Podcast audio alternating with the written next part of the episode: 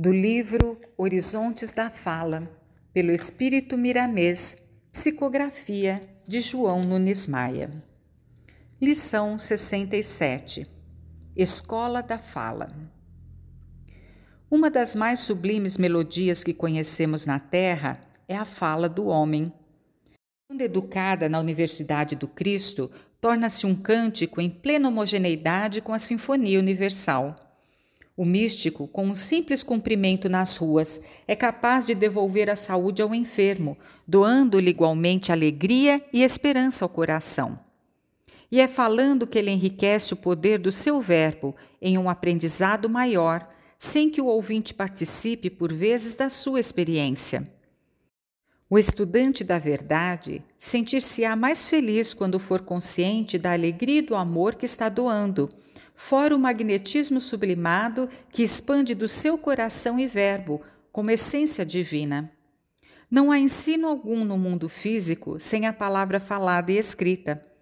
São condições indispensáveis para o aprimoramento das criaturas, e se é função nossa falar, vamos falar bem, para nos educarmos melhor. Se é falando que se aprende, devemos aprender a ouvir para melhor aprendermos. Vejamos Paulo em sua carta aos Romanos, capítulo 10, versículo 17. Assim, a fé vem pelo ouvir e o ouvir pela palavra de Cristo.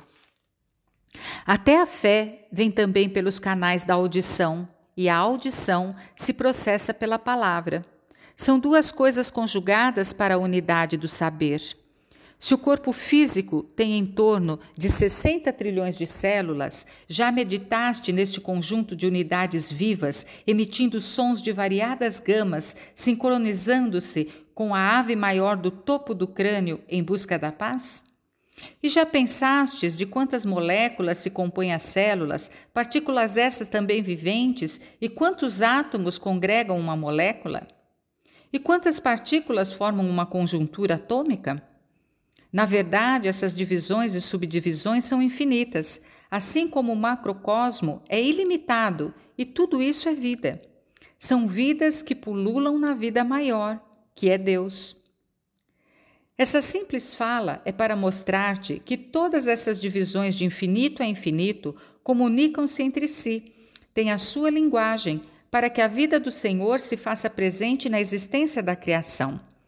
E quando essa comunicação explode no homem, na feição iluminada do raciocínio, ela deve obedecer a um intercâmbio que alcance a evolução da alma, e para tal, as leis nos ofertam educação e disciplina.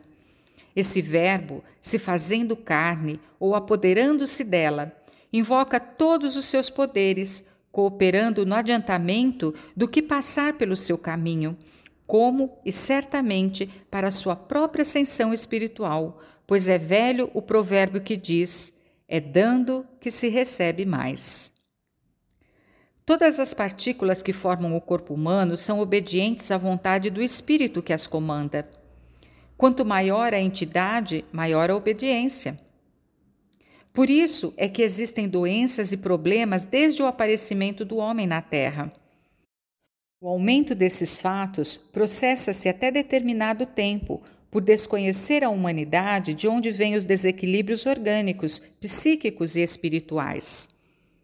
A mente é a grande responsável pela falta de harmonia no todo, por não acompanhar a fala de Deus, pelos meios existentes para educar as criaturas, pois a palavra é um instrumento valioso que tem como janelas os ouvidos e como porta a boca.